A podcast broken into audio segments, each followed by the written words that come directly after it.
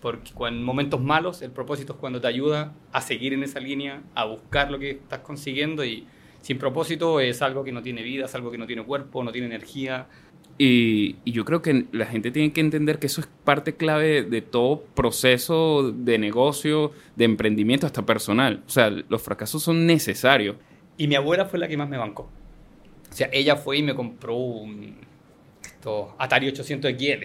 Por decirte. Ese es el error pr- prácticamente de el todas más las personas. común. No. la rueda te lleva. Pero finalmente llegamos a una definición que la transformación digital, ojo, no es una definición, es como nosotros lo vemos, Claro. es adaptar procesos, tecnologías y talentos para ser competitivo. Esa es la- Me gusta, estamos animados. estamos animados. Es, es difícil hacerlo, pero cada vez lo hacemos mejor. Cada vez entramos con más entusiasmo. No, mentira, no. Entré, con- en- entré apagado. Entré como, mi- como mi test. Una persona que, que no ha agarrado vacaciones de verano. Es verdad. Capaz te falta un poco de, De de, sol. tran- de transformación digital Y, y le falta sol también. y también sol. Un poco de sol. Vitamina, vitamina E. Vitamina E. Que es importante. La gente, la gente que no tiene vitamina E le- eh, sale perjudicada, como estos pa- países escandinavos. Totalmente. que mucha gente no, no- no tiene la, la facilidad de tener sol. Terminan todos de- deprimidos. Son países con más, más depresión es verdad. y, pero, y mayor índice de suicidio, imagínate. pero todo es más or- ordenado. Y todo está más organizado. Qué raro, ¿no? Es extraño, pero yo creo que un poco cumplen las reglas. Una sociedad diferente, pero homo- homínidos finalmente. Sí. ¿Será que hay que deprimir a la gente para controlarla? Ese no es el plan. No. está pasando. Hay, alguna- Siempre. hay algunos gobiernos que lo dicen, vamos a hacerlos pobres y así no tienen expectativas ni esperanza de nada. Siempre comenzamos con una teoría conspirativa por algún lado. No sé, no sé. Pero hoy tenemos a alguien muy querido de nosotros. ¿Quién es, Javier? Mira, él es Víctor Castillo, ok, conocido de, de la casa ya. Eh, yo creo que, que ha pasado por distintas etapas profesionales y, y hoy, hoy yo creo que, que tiene un emprendimiento que yo creo que ya más que emprendimiento ya está, ya está bastante avanzado y es, es algo que, que- está marcando una pauta, y, digamos, algo innovador. Claro, pero todo eso pasa porque obviamente Víctor tiene un prontuario, no, no, no, no de delitos, pero tiene un prontuario de, Acláralo. de un prontuario muy, muy largo de, de has trabajado en todos lados, Víctor. Sí, bueno, eh, Bienvenido. Gracias, gracias, gracias. Un placer estar acá, muchachos. Eh, bueno, apenas me invitaron, quise estar acá. Qué Eh, bueno. Para mí es súper importante eh, tratar de transmitir por todo tipo de medios lo que estamos haciendo, qué queremos entregar, cuál es nuestro objetivo, cuál es nuestro propósito. Es verdad. Yo Claro. creo que es súper importante, independiente de lo que tú hagas, independiente a lo que te dediques, tener un propósito. Si no tienes un propósito, mm, cuesta mucho más. Porque en momentos malos, el propósito es cuando te ayuda a seguir en esa línea, a buscar lo que estás consiguiendo y sin propósito es algo que no tiene vida, es algo que no tiene cuerpo, no tiene energía.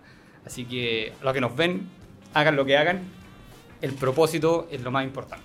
Que, Sí. cons- que conseguir un propósito es difícil. Mucha gente no sabe conseguir su, su propósito o cuando lo tienen no saben qué estrategia implementar. o no saben identificarlo, porque a veces te encuentras con el propósito, pero tratas de darle tantas vueltas que no conectas. Pues creo que identificar ese propósito de por qué estás haciendo algo te va a llevar a, a un nivel que, que te va a conectar con, con- con lo que buscas, porque ya todo lo demás que si el dinero, eh, eso ya son consecuencias de lograr ese propósito.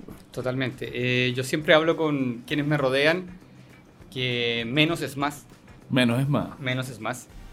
Eh, en la simpleza está la llave, el secreto. En la simpleza está lo que tú puedes llegar a hacer. Es cierto. Concuerdo que no es fácil ver el propósito. No. Para nada. O sea, No, te tienes que meter muchos golpes. es, es que, es que eso es. Es que eso es. Sí. Y, y también en, la sociedad hoy día y en los jóvenes, lo veo en mi, si- en mi hijo, 18 años, está ese miedo a fracasar. Está ese- miedo a intentar. Ay, te dije, eh, no tienes miedo a fracasar y que, pero muchacho. No, sí, sí. No, bro, Es claro. que lo que pasa es que yo creo que actualmente los fracasos son, eh, son como, están marcados más, pues, así como hay un miedo, un temor enorme a fracasar Y, y yo creo que la gente tiene que entender que eso es parte clave de todo proceso de negocio, de emprendimiento, hasta personal. O sea, los fracasos son necesarios. No hay ningún negocio, o sea, por lo menos que yo conozca, no existe un negocio que llegue, alcance el éxito sin haber fracasado antes. ¿Será que Que estamos no más- estaremos, estaremos más vanidosos? Entonces el fracasar, quieres, que, ser, que se mira. note, se note menos. Entonces, que coño, imagínate, después sale mi fracaso por redes sociales. Sí. Yo, yo- ojo, yo creo que las redes sociales ayudan mucho, pero a la vez también cuartan Claro, el riesgo. totalmente. Cuartan esa posibilidad de, en Chile coloquialmente decimos, tírate a la piscina. claro. Sí. Dale, o sea, a lo más caes mal, Sí. caes bien. Una vez que estás dentro, te puedes ahogar, Coño, pero pues, también mal. puedes nadar. Claro, claro. Claro, la idea es que no te ahogues. que tampoco caigas mal, pero lánzate. Yo creo que es súper importante. Sí, y sí. creo que las redes sociales de alguna manera cuartan esa, esa necesidad o esa... De tírate, tírate, prueba, eh, aprende del error. O sea, yo, yo siempre menciono, todos conocemos a Michael Jordan, ¿no? Bueno, claro. Oye, ojo, de repente, si nos agarra una persona ahorita de 15 años, 18 años, no sé si sepa quién es Michael Jordan. Michael Jordan, serán más de LeBron James, pero Michael Jordan creo que está... es para mí uno de los mejores jugadores de la NBA de la historia. Sí lo es. Sí, sí, sí. Él tiene seis anillos, pero jugó 15. Es verdad. O sea, Totalmente, sí. Menos del 50% de éxito. Totalmente. Sí, sí, sí. Entonces, para alguien que no está escuchando, lo jugó 15 veces y ganó 6. ¿Es fracasado o, o exitoso? Sí, sí. Claro, el fracaso, el fracaso forma parte de nosotros. Es que, sobre todo con ese ejemplo que dices de los deportistas, es complicado porque un deportista puede, Hmm. puede llevar tres, no sé, tres campeonatos seguidos ganando, caes uno y ya el mundo se te viene encima, como que mira, no vale. eh, Eh, eh, eh, ensalzan lo que es el, el fracaso de él. sí. Y, y- y es injusto porque además estamos hablando que el deporte normalmente, el básquet, es un juego colectivo. Totalmente. Entonces Sí. también Totalmente. se, se pierde como que y se desvirtúa la razón de las cosas. O sea, los fracasos también son fracasos colectivos y que, y que valen la pena Sí. también sufrirlos. Yo decía lo de tu prontuario porque, y viendo lo del, lo del propósito, coño, porque ahí tú salías que tenías más o menos 23 años dándole duro a, a la escena laboral. En esos 23 años conseguiste tu propósito. Creo que de alguna manera tuve la fortuna de tener una familia que apoyó todas mis locuras. Ah, mira. Eso es importante, sí, sí. Sí, sí, y, y yo trato de replicar lo mismo con mis hijos, con los que me rodean. Claro. Tienes que seguir tus locuras, tienes que seguir eso que te indica para dónde vas. Es algo que uno tiene dentro, Instinto. instinto. Y me bancaron en todo. Bien. ¿ok? Entonces, mi afición, mi pasión por tecnología, en ese tiempo era la computación. Claro. Esa era- esa era la sí, palabra. sí, sí, la Eh, computación. Esa era la palabra, la computación. Y mi abuela fue la que más me bancó. O sea, ella fue y me compró un esto, Atari 800 XL. Ajá. Ok. O sea, imagina de lo que estamos hablando. Un Sí, Atari sí, 800 XL, podía ir programar en lenguaje BASIC. Y ahí me enganché. Me enganché, me gustó y dije, esto es lo mío. 13 años tenía. La pasión totalmente y a una edad súper temprana. 13 años. Y fue una etapa compleja porque acá en Chile estamos en octavo básico, tenéis que elegir colegio en primero medio. Ok. Y existen los colegios técnicos y los colegios tradicionales que te preparan para la universidad. No, yo quiero ir a un colegio técnico y quiero estudiar computación. Bien. Pero ¿y si no entras a la universidad? Bueno, no importa. A mí, a mí me interesa aprender computación, aprender a programar, saber lo que hay ahí. Y eso a los 13 años es, es, es- es único, es raro. Eres, eras como un unicornio entre los niños. Sí. Es raro, es raro, Claro, es raro. totalmente. Pero más raro es que tu papá y que tu mamá te Lo apoyen. Justamente. Eso es lo más raro. sí. Justamente eso es lo más raro. Porque otro papá va y dice, no, olvídate. No, y en esas generaciones. Exacto, Sí. entra al liceo, prepárate para dar la prueba de aptitud académica. Así se llamaba en mi Claro, época. sí. Así se llamaba en mi época. Y da la prueba, entra a la universidad y haz tu carrera. Así que estoy agradecido. Entré a la Escuela Industrial La Gratitud Nacional. Ok. eh, y fue un cambio, pero total. O sea, ver cómo funcionaba todo. Además que el primer año pasé por distintas, eh, no son carreras, como distintas eh, electivos. Mecánica, electrónica, electromecánica y computación. Fue algo increíble. Para mí fue increíble porque con máquinas en mecánica, en electrónica, circuitos, electromecánica, cómo las máquinas funcionan y bueno, y, y computación que era mi pasión. Paradójicamente, eh, di la prueba de aptitud académica y me fue bien y igual entré a la universidad. Entonces, Ah, bueno, claro. entonces es, Bombos y como, platillos. es- es como extraño. claro, claro. Sí, sí. Sí, pe- pe- Pero, pero no era mi objetivo. Claro, Es que yo porque creo que- Era, era el conocimiento. Sí, yo creo Sí. que, que ahí es donde está el secreto. O sea, porque no estás persiguiendo mucha gente, por lo menos estudias carreras asociadas a que son las que más dan dinero, por decirte. Que ese es el error pr- prácticamente de El todas más las personas. común, es el más ¿Y que- común. ¿Qué vas a estudiar? Bueno, es toda plata. Sí. Mira, muy bien lo que tú dices, porque de hecho yo entré en una carrera que el grado académico, perdón, perdón, siempre aleteo arte y voto cosas, porque si no voto nada es algo extraño, que era, era licenciatura en ciencia de la computación, Ok. pero el, el título es analista computacional científico. Es más pomposo. Pero en Chile no. Porque en Chile o eres ingeniero o eres ingeniero o eres Ah, ingeniero. claro, claro, nuestra- claro, te nuestra área. entiendo. Es nuestra Sí. área. Ok, yo sé que hay otra área, salud y otras Claro. cosas. Pero en nuestra área, ¿quién eres tú? ¿Qué eres tú? Analista computacional científico. ¿Qué es eso? Sí, sí. Claro, que ya no saben, ya no saben que, pero que esa carrera es nueva, eso está inventado. Eh, ¿Qué es eso? Y, y- y científico. Yo no me di cuenta en ese momento. Después, cuando salí de la universidad y vi lo que yo podía hacer con la formación que me dieron, Claro. Nuevamente me sentí un afortunado de elegir esa carrera, que no era tan conocida, que no era tan popular, que yo no iba a llegar a decir soy ingeniero civil o soy ingeniero en ejecución, pero tenía todo el tema científico que te lleva a buscar, probar, método científico, hay un procedimiento, hay una forma detrás. Claro. Ahora, ojo, esto lo veo ahora. Claro. Sí, sí, en sí. su momento, No. la rueda te lleva. Claro, que Sí. exacto. No, no, no, no, no piensas qué está pasando. Sí, A mí me pasó al revés. Yo tenía una pasión por el mundo audiovisual y pero estaba consciente que no eran carreras que daban dinero. Entonces terminé estudiando administración de empresas. Que- que no me mal. arrepiento, ojo. Pero no- que, que está mal, porque en el futuro casi todo es audiovisual. Es que- Sí, sí, sí, pero sí, sí, sí. En, lo- en- en los 90 no era así. Entonces, eh, fue como estudié administración de empresas, no, no me lamento, pero eh, paralelo, empecé a formarme yo por mi cuenta también en la producción audiovisual y, musical. pues. Entonces, eh, pero siempre era como que mi pasión era esta y tenía que estudiar algo que me generara ingreso. Entonces ahí es donde está el primer error. O sea, yo creo que uno tiene que perseguir eh, lo que te da curiosidad y indagar a ver si es lo que te puede servir a ser un profesional en esa área y no es lo común. Y la gente se va por, por buscar la- lo que más te da ingreso. pues. Entonces Sí. creo que ese es el, prim- el primer parámetro que uno tiene que empezar a cambiar. Es que sabes que hoy día creo, y aquí ya empezamos a temas. Vamos que se puede. Eh, hoy día la educación, como está eh, formalizada, Ok. para mí es totalmente erróneo. Es que no. es- Sí, parece más sí. una guardería. Pa- pa- para mí está erróneo. Eso de juntarnos y clasificarnos y poner notas. Cuarta, la búsqueda del talento de cada uno de Es, nosotros. es así. Es difícil. Entonces, es difícil. Es difícil. Porque de esos 30 alumnos, 25 alumnos, dependiendo del colegio, Claro. Colegio con 45 alumnos, Sí.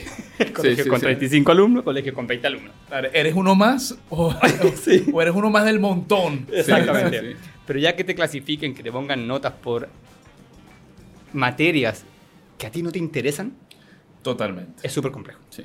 Buscar talento en ese ambiente es súper complejo. Tenemos que revolucionar la forma como nos educamos. Tenemos que cambiar la forma como llegamos al conocimiento. Es que es, es absurdo estar teniendo el mismo sistema educativo de hace 100 años. Justamente. Comenzando por eso. Y segundo, generalizando. Todos los seres humanos somos completamente diferentes. Y si tú generalizas la educación, vas a tener lo que pasa, masas, masas que, que Claro. piensan, que obligadamente piensan similar. Y ahora volvemos a las teorías conspirativas. Es verdad. Sí. ¿Será que ¿Será les propósito? interesa que estén así? ¿Será que les interesa que no descubramos talento? Yo Pero soy súper positivo, espérame. Pero- pero- Yo creo que no. Yo soy súper positivo. Ojalá. No sé. Sí. Pero, pero está mal. Está mal, muchachos. Tenemos que cambiar, ocupar estos espacios para hacer las cosas distintas. Tenemos que hacer las cosas distintas, educarnos distinto, eh, practicar distinto, intentarlo de forma diferente.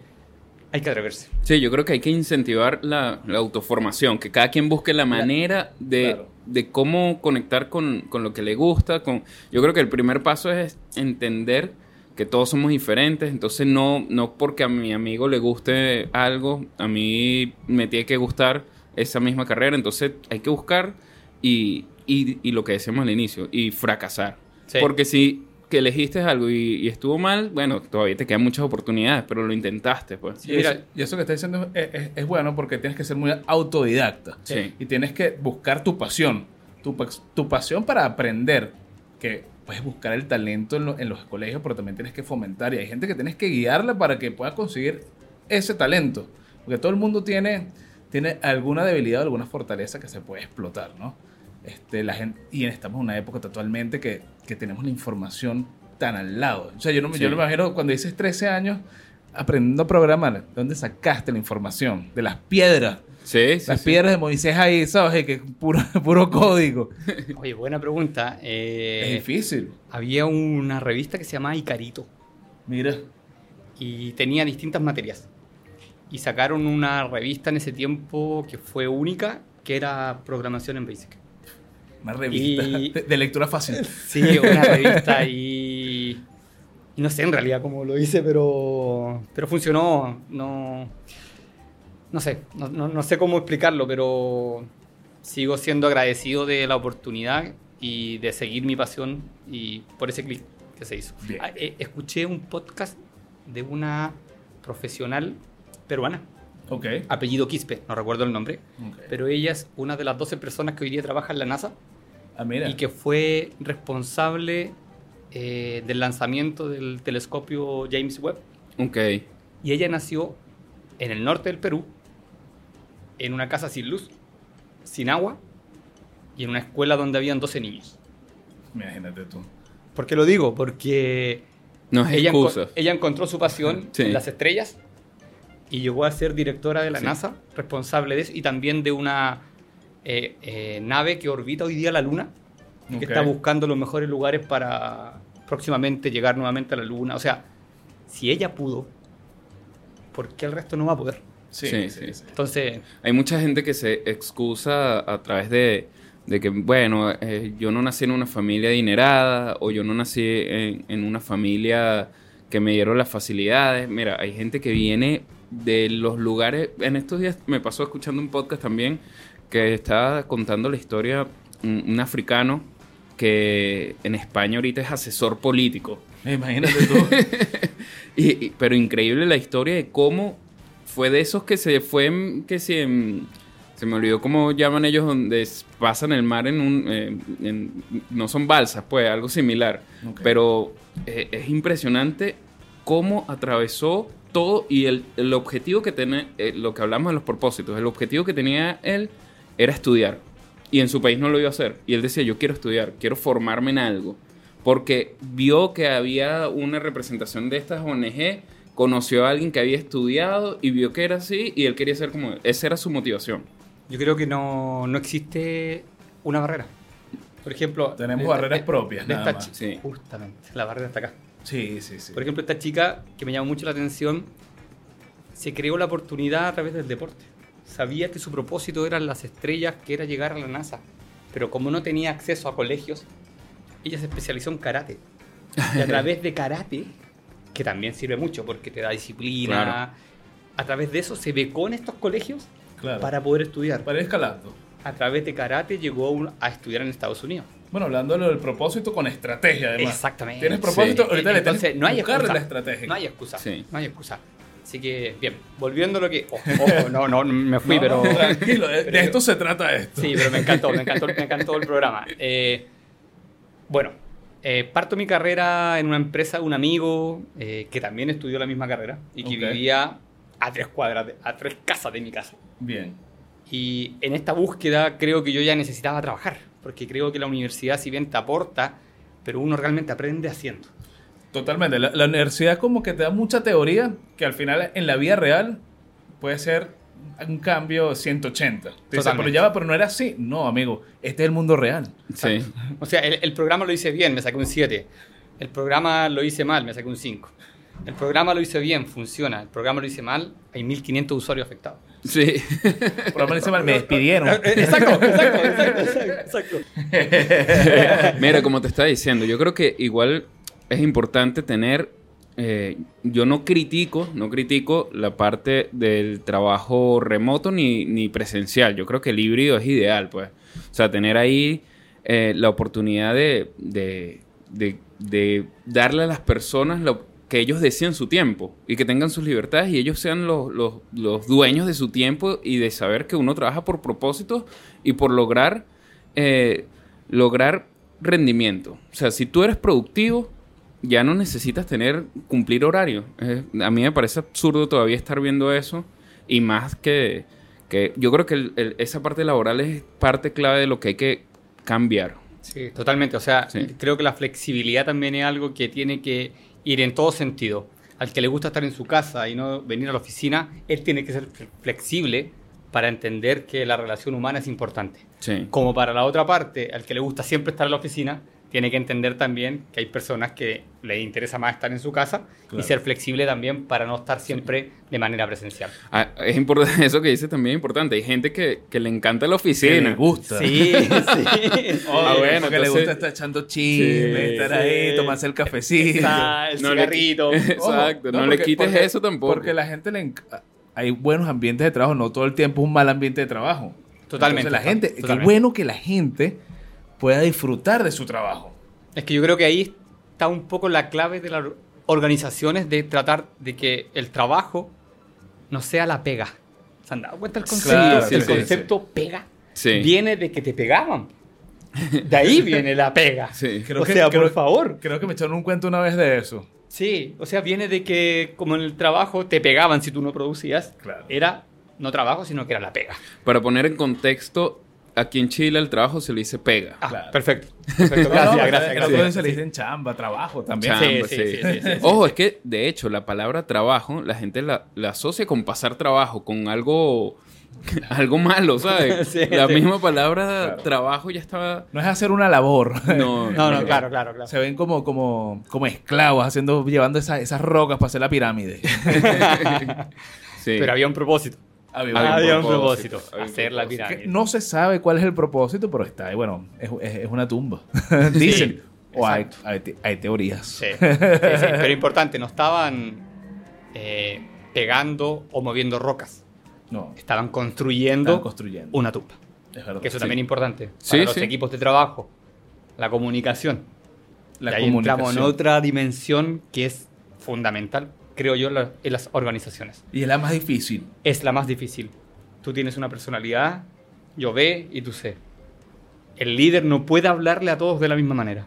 Sí. El líder no puede tratar a todos de la misma O manera. esperar que, que reaccionen igual todos. No. Más sensible, menos sensible, más perceptivo, menos perceptivo. Insensible. Y totalmente insensible. Sí. Qué buena, qué buena. Pero yo creo que ahí está. Yo creo que eso también es súper importante, la comunicación. Sí. Y, y ahí, partiendo lo que hablamos de, de los cambios, tam- no solo en la parte de las empresas, sino también en, en la educación, lo que hablamos, que es importante, porque para que llegue ese cambio a nivel laboral, yo creo que tenemos que partir por, por la esencia, que es Sí. la- la- l- eh, cambiar la educación. Sí, en- en- ese aspecto para mí es algo súper relevante. Soy un convencido y de ahora me declaro Coño. promotor, promotor de cambiar la forma como educamos. Me parece perfecto. La forma como estamos educando hoy en día es totalmente absurda, Y arcaica y... arcaica, clasificarlos, juntarlos, a todos enseñarle lo mismo. Notas. ¿Por qué hay que poner notas? sí. ¿Por qué de 1 a 7, de 1 a 10 en el país que estés? ¿Por qué? Eh, perdemos el tiempo en clasificar en vez de ver qué talento tiene cada joven, Sí. ver qué talento tiene cada niño. Y hablando de niños, volvemos a lo- la etapa más importante. Sebastián Busto, un genio, mi respeto y mis saludos para mi compita, me explicó que él es psiquiatra, infanto juvenil, Ok. que de los 0 a los 5 años, los Homo sapiens u homínidos solo necesitan amor en ese proceso. Amor, contención, apoyo. De los 5 a los 10 años, reglas, trabajo, acciones, Valores. valores. Y estamos. Claro. Y ese niño va a poder ser un ciudadano, va a poder ser una persona que quizás se va a dar cuenta solo el talento que tiene Sí. y no va a tener miedo a cruzar lo que tenga que cruzar. Y, yo creo que es importante No, también. espérate, espérate. es verdad. Me gustó, me gustó, me gustó. Yo creo que igual es importante eh, apoyar esas iniciativas que se vayan viendo y no controlar. O sea, yo creo que hay muchos padres que yo creo que cometen el error de que, mira, tú vienes de una familia de abogados, tú tienes que seguir eh, el legado y ser abogado. Bueno, depende Eh, del, del tamaño de tu firma. Ah, bueno, eso también. Que el abogado es sinónimo de Lucas. Sí, supuestamente. sí, sí. Entonces, yo creo que ahí es importante igual eh, también ver que todos, o sea, el niño te puede salir con talentos distintos al tuyo y, y no por eso está mal, pues. No, totalmente, totalmente. Sí. O sea, yo creo que uno tiene que tener libertad, que no es lo mismo que libertinaje. Aunque es mejor el libertinaje. Exacto. Tampoco es malo. En la antigua Grecia. exactamente, exactamente. Mira, eh, parte importante de lo que estábamos hablando, si bien la educación de- desde la infancia es importante, también ha habido una transformación últimamente de las empresas. ¿ok? Yo creo que las empresas eh, también se han ido educando eh, poco a poco, si bien todavía, como comentábamos, hay modelos arcaicos de exigir horarios más que productividad y to- todavía ese sistema está así, ce- cegado, pero eh, yo creo que es importante que las empresas sepan eh, que el mundo está cambiando y Claro. que las empresas deben cambiar con el mundo. Y parte de ese cambio viene la transformación digital, ¿ok? Que yo creo que es algo clave de tu modelo de negocio, que tú estás brindando herramientas que ayudan a que empresas de cualquier target, de cualquier eh, eh, ¿De cuál? ¿Qué índole? índole, pueda, pueda tener herramientas digitales. Pero no solo transformación digital, también una, una transformación cultural y, y- y empresarial. Sí. Porque lo que comentabas ahorita me, me llamaba la atención, porque también en- como formas un- a una persona, a, un- a una semilla, a un niño, también hay que formar a tus colaboradores, que ya los ves, ya puedes verlos más como un aliado, más que como un empleado. Totalmente. Creo que, perdón, en ese aspecto tenemos que ser disruptivos. No es fácil. No es fácil porque hoy día el mundo empresarial, desde las grandes empresas, las medianas, las pequeñas, pyme, micro, micro, micro empresas, se dejan un poco llevar por lo que existe y por Sí. lo que hay hoy día. Y es un poco como en la sociedad. Es más fácil seguir la corriente Claro. que nadar en contra de ella. En toda índole de cosas. Sí. Y en digite.cl estamos siendo totalmente disruptivos en ese tema. Bien. ¿Cómo lo hacemos? Hoy día, básicamente, eh, quien trabaja con nosotros es su propio jefe, horarios autoadministrados, eh, somos horizontales. Eso es súper importante. Cualquiera que trabaja tiene acceso al CIO de la compañía Claro. y hablamos como uno más. ¿Eso qué te da? Un canal de feedback directo con tu cliente final. Claro. Cosa que grandes empresas no tienen. En, esta, en este camino que yo tuve. No, es una brecha enorme. Separada, la, la- la separación de, de empresa y cliente es eh, abismal. Sí. A eso quería hablar. No hablar de quién, porque. No, pues, por porque, nombrar. porque- no, no, no, no. Soy respetuoso en ese aspecto, pero había un abismo entre lo que nosotros estábamos haciendo y lo que realmente necesitaba el cliente. Claro. Era algo abismante. O sea, yo muchas veces me lo cuestioné, pero ¿por qué estamos haciendo esto? ¿A quién va a beneficiar? ¿O, o- o ¿A por qué lo estamos beneficio? haciendo? No, es que es un control contable. Un control contable. Sí. ¿De qué estamos hablando? Y era un proyecto de un año. No, no, nunca lo entendí. En digite.cl, horizontales, todos tienen opinión, todos Claro. tienen voz, voto y traen el feedback desde la calle. Y eso es súper importante. Eso ha contribuido a que nosotros tenemos un producto que es hecho desde la calle. Retroalimentado por Sí. la gente que, que lo, que lo utiliza. alimentado por la gente que utiliza. Es más, esto partió con un calle-calle de quien habla con Sebastián Barrio Nuevo, uno de nuestros socios, pasando negocio por negocio, Claro. con un lápiz y un papel, una tablet y un celular, y preguntando, encuestando, haciendo el trabajo en terreno para comenzar este proyecto. Bien. Y ha sido un carrusel, una montaña rusa, Totalmente. sí. aciertos y errores, volviendo a lo que hablábamos en un inicio, que es súper importante atreverse Y equivocarse. y equivocarse. Y hoy ya tenemos un producto que es totalmente atingente a lo que hoy día está necesitando el microempresario, el emprendedor, el prestador de servicio, todos los que necesitan ofrecer un producto o un servicio. ¿Y cómo, cómo manejan la parte del miedo al cambio? Porque eso es algo que, que es, eh, yo creo que es el día a día de, de la calle. La gente le tiene miedo al cambio. ¿Cómo tú le dices a alguien, mira, yo te estoy dando herramientas, no le tengas miedo? Porque todo lo asocia que este me va o, o estafa o me va a sacar un ojo a la cara, como dicen. Claro. Pero siempre hay un miedo a, a arriesgarse. Y no solo el cambio, sino te van a transformar. Y te van a transformar, pues, sí, más fuerte aún. A ver, lo primero es explicarle en el ecosistema digital que estamos viviendo hoy día, Sí. que es algo súper, súper importante. Y para eso también nosotros trabajamos mucho en una definición coloquial y amigable de lo que es la transformación digital. Ok. Porque es lo primero que te preguntan, ¿y qué es la transformación digital? Que mucha gente se lo pregunta. Sí. ¿Y qué es la transformación digital?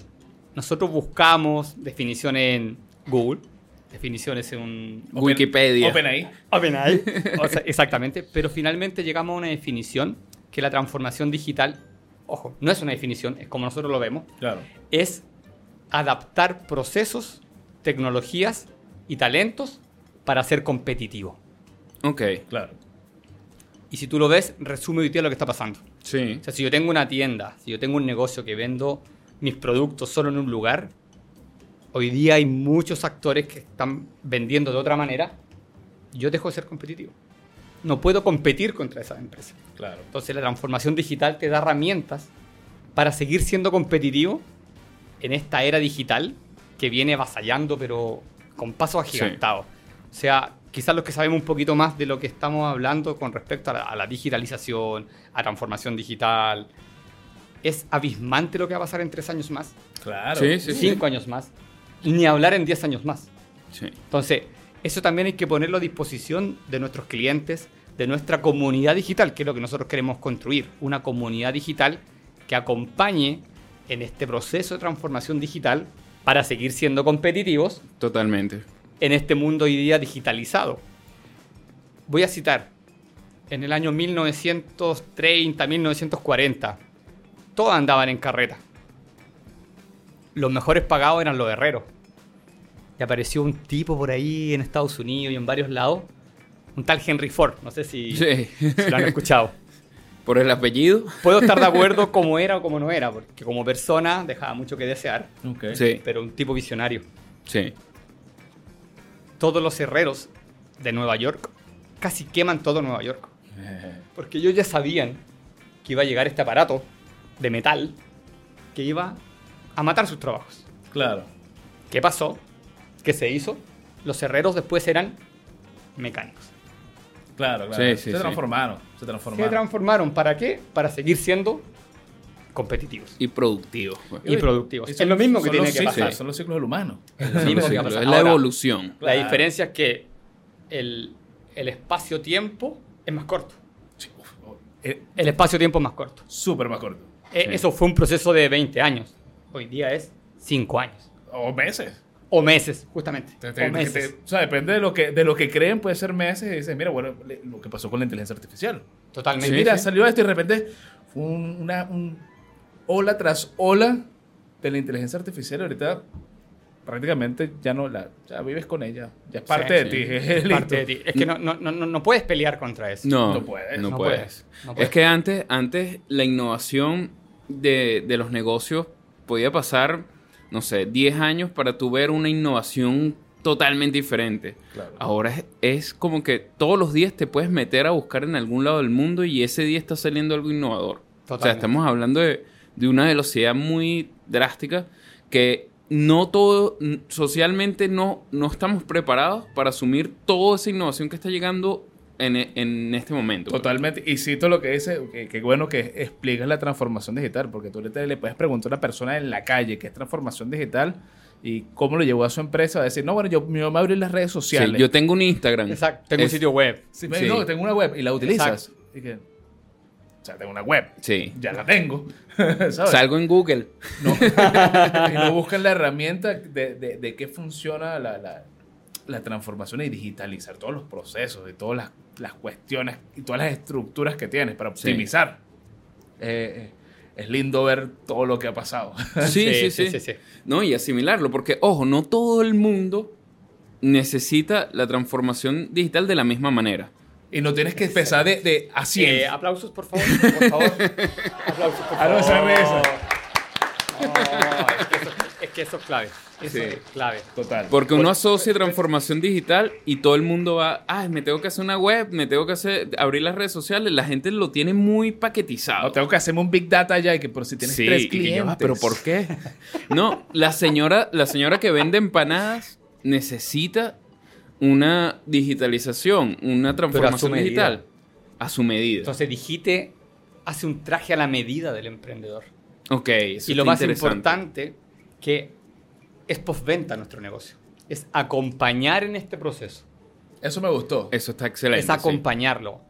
Eh, nosotros tratamos de medir la digitalización o el, un, un concepto que nosotros llamamos de calidad de digitalización. Va de 0 a 10. Ok. Son unas preguntas súper simples que le hacemos al emprendedor y lo categoriza. De 0 a 10. Y en base a esa categori- categorización nosotros hacemos acciones para acompañarlo en este proceso. Claro. ¿Se entiende? No es lo mismo un emprendedor que vende por WhatsApp, no Bien. tiene sitio web, no tiene tienda, no tiene nada, a un emprendedor que ya tiene su tienda, que ya vende, pero no tiene un ERP, por ejemplo. Claro. Claro. Sí, No sí. es lo mismo. Claro. Entonces, nosotros a través de nuestra comunidad estamos logrando alianzas con distintas empresas para acompañar a este emprendedor en todo su proceso de transformación digital y digitalización en base a lo que también él quiere lograr. Porque eso también es importante. ¿Qué quieres lograr? Sí. Claro. ¿Qué buscas? Volvemos al propósito. Sí. Y ahí otro tema que quiero hablar es cómo nosotros a través de nuestros socios gestores, Ok. porque no son vendedores, el concepto es gestor de célula.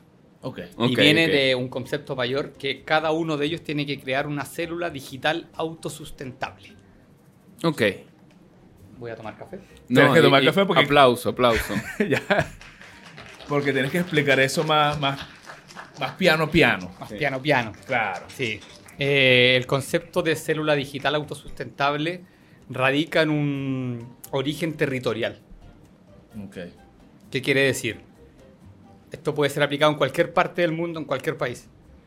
Donde yo vivo, yo soy un gestor, asesor, o gestor de célula, que vive en alto auspicio. Claro. Y yo, desde donde yo vivo, empiezo a digitalizar mi entorno. Eso quiere decir, digitalizo a la señora que vende la empanada, Claro. digitalizo al señor que es artesano, digitalizo a la farmacia de comunal, digitalizo al almacén, digitalizo al emprendedor, digitalizo al gaspiter, digitalizo al electricista. Entonces genero una célula digital autosustentable para que los vecinos que necesitan de esos productos y servicios a través de Digite Shop, que es nuestra app, Claro. busquen ese producto, ese servicio en su misma comunidad y sea un tema eh, autosustentable para que los recursos queden donde mismo. O sea, testeamos, probamos que esta forma de prestar un servicio, de acompañar al emprendedor, funciona de manera territorial. Y aparece el concepto de comunicación socioeconómica efectiva. Suena complicado, Sí. pero es más simple de lo que suena. ¿Qué quiere decir? en alto auspicio, las personas hablan, se comunican, comen, beben distinto que las personas en Punta Arenas, claro. Distinto que en Quito, distinto que en Caracas, distinto que en Atacama. Claro, sí, sí. Entonces, alguien que vive en esa comunidad es el mejor motor y el mejor transmisor en explicar lo que nosotros queremos entregar. Sí. ¿A qué- ¿A qué estamos acostumbrados? A que una empresa tiene una sucursal y de ahí salen a vender, salen a ofrecer. Pero llega un tipo vestido eterno en un lugar donde nadie usa corbata. Sí, sí, sí. O sea, por favor, Sin contexto. sin contexto. Entonces, Sí. esa es la innovación de Digite. Hay, hay algo que, que a mí me parece que, que ojalá Digite colabore con esto. Me parece alarmante las estadísticas de que de cada 10 emprendimientos solo uno sobrevive. Y yo creo que no, o sea, principalmente el causante es que las personas no saben conectar con su público, o sea, con su, con su comprador, sea cual sea el modelo de tu negocio O no saben hacer red. no saben hacer Justamente. comunidad, no saben identificar su, comu- su comunidad y llegarle. Entonces yo creo que eh, es ideal tener este tipo de sistemas que te ayuden a generar una comunidad donde tú puedas conectar con tu audiencia. Nosotros tenemos, disculpa que te interrumpe, un, un concepto que es mancomunado. Ok. Esa es la base. Mancomunado. O sea, nosotros damos un servicio, que esto es lo más importante. Imagínense todo lo que hemos hablado y recién hablamos de esto. Sí, Claro. Que es, puedes vender, ofrecer, ofertar gratis y sin comisión. Lo de la parte sin comisión es lo más atractivo porque, a ver, disculpa que te interrumpa, pero hay, hay en plataformas que te desangran. Sí. 25, 30, Sí, sí, 35% de lo que vendes. Acá es 0% comisión. Claro. O sea, te registro, te capacito, te publico digitalmente gratis. Y además los productos y servicios que tú vendes a través de Digite Shop no tienen comisión. ¡Wow! Aplauso. sí, por favor. Y estaba de que... ¡Wow! Estaba así. O sea, Exacto. de verdad. Es algo que cuando partimos con esto pensaban que éramos estafadores. Transformación digital, digite.cl, juntos somos más. Ok. está. Y es real, ojo, lo repito, tienen un lugar donde los vamos a capacitar, donde los vamos a acompañar y pueden vender sus productos y servicios sin comisión y gratis. Es que mientras más personas estén, más se beneficia todo el mundo. Exactamente. Es como una reacción en cadena, chicos. Eso, Sí, eso sí, es lo sí. que buscamos. eso Hasta que se salga de control. Eso es lo que buscamos. Eso es lo que Y todo el mundo se vuelve millonario. Ahora, ahora. Vamos a repetir con esto. No- nos vamos a poner a hacer la mariquera. No, no, no. Mira, saliendo un poco, saliendo un poco de- Claro. del tema, ¿ok? Porque también somos humanos, no somos, no solo somos tra- trabajo y, y- Hormigas. Y hormigas. Nosotros tenemos una sección que se llama Preguntas de Barra, ¿Por qué? porque son preguntas que, conversaciones que tú puedes tener en un ambiente de un local, de una, una barra. De una cafetería. Pero acá hay café, pues, algo más, no Claro. pues, si, si me cuando te poner una tomas, barra. claro, cuando te tomas un capuchino, de repente. no, ahora- ok, ok, ok, ok. Exacto. Imagínate estar ahorita tomándote un capuchino y que te pregunten algo como esto, César. A ver, mira. Víctor, Víctor Castillo, ¿con qué personaje de la historia quisieras almorzar y conversar? Puede ser vivo o muerto. Tienes cinco segundos para decirlo. Nikola Tesla. Nikola Tesla. Coye, Bueno, tenés que explicar por qué. Para preguntarle que, que- por qué le hicieron qué? lo que le hicieron. A ver, primero que todo, creo que es un genio Sí. y trató de entregarnos algo que hoy día todavía incluso es inalcanzable, que es energía libre para todos, que me siento totalmente representable creo, lo que estamos haciendo nosotros. Bien. Ni me comparo así con él, claro. pero el concepto es el mismo. Sí. O sea, él buscaba de alguna manera entregar energía gratis para todas las personas. Sí. No lo logró, pero creo que logró cosas más importantes que energía gratis para todos. Según las teorías conspirativas, no lo dejaron que lo lograra. Yo estoy claro que no lo dejaron. No lo dejaron, no lo dejaron. claro, Habían pero- fines comerciales que, Totalmente. que se iban a ver afectados si él seguía evolucionando sus ideas, pues. Totalmente. Pero hoy día, gracias a él, existe la wifi, gracias Sí, a él sí. existen Muchísimas cosas. el mismo auto. Sí. Es verdad. O sea, Tesla Motors, tuve la oportunidad Bu- de, buena conversación. de, de manejar uno en Noruega y eh, genial. Sí. Bien, bien. Sí. Otra pregunta más. Mira, ¿cuál es el logro del que te sientes más orgulloso en tu vida hasta ahora? Mis dos hijos. Ok. Ah, mira, la gente que de obvio que Sí. hablar de dijiste. Todo el mundo, mentira. sí, todo el mundo dijiste, dijiste, no. No, no, mis dos hijos para mí son el logro más importante. No es fácil ser papá. no es fácil. Nadie te explica cómo se hace, nadie te dice qué hay que hacer. Ay, no hay células que te digan. Ahí- ese es otro tipo de emprendimiento, No, ¿viste? Sí, no, pero mis dos hijos, que son Sí. el logro más importante, creo que son unas buenas personas, buenos ciudadanos, eh, con ética, con sentido social. eh, es súper importante, es súper Sí. importante eso en la vida. Libro o película que, que te marcó que recomendarías. Está difícil. Eh, la Sociedad de los Poetas Muertos. Mira. Buena película. Buena película. Buena película. Yo creo que también eso un poco marca lo que hacemos. Sí, Es ir en contra de lo que todos te están diciendo. sí. es pararse en esa mesa cuando están sacando un profesor que está nadando contra la corriente en pos de Está haciendo las cosas diferentes. en pos de él él ya en ese tiempo estaba practicando en esa película obviamente que la educación no tenía que ser de esa manera Es así. entonces nada películas aunque soy fanático de la saga Star Wars pero Claro, pero es, es otro tipo de película. el bien y el mal Sí, Claro, sí, sí. claro. ojo Sí. y me gusta Darth Vader no me gusta Luke Ah, bueno. Mira, si pudieras, si pudieras viajar en el tiempo al, al- al pasado, ¿a qué época te gustaría ir? ¿O a qué suceso te gustaría ir? Un suceso me gusta más. Sí, Y que cuando mataron a Kennedy. que puede ser, ¿viste? Bueno, pues un suceso me gusta más. Eh, creo que lo mencioné en el programa, al momento de la revolución automotriz. Mira. Ok. Me gustaría estar ahí y ver cómo se lidió con esta nueva forma de transportarse, los herreros, los caballos. No me imagino la gente viendo autos de Por repente. favor. que- Siento autos de ¿Qué repente. es esto? Por favor, por favor. Sí, debe haber sido... Sí. Además que creo que la vida en ese tiempo ha sido muy difícil. O sea, no, no, no, no, no tengo factor de parámetro para poder compararlo con de hoy en día, pero me gustaría estar en esa época y ver cómo, de alguna otra manera, todo esto englomerados, que yo vi la serie que hay de los grandes automotores, algo así, no recuerdo bien en Netflix, y fue, fue fabuloso.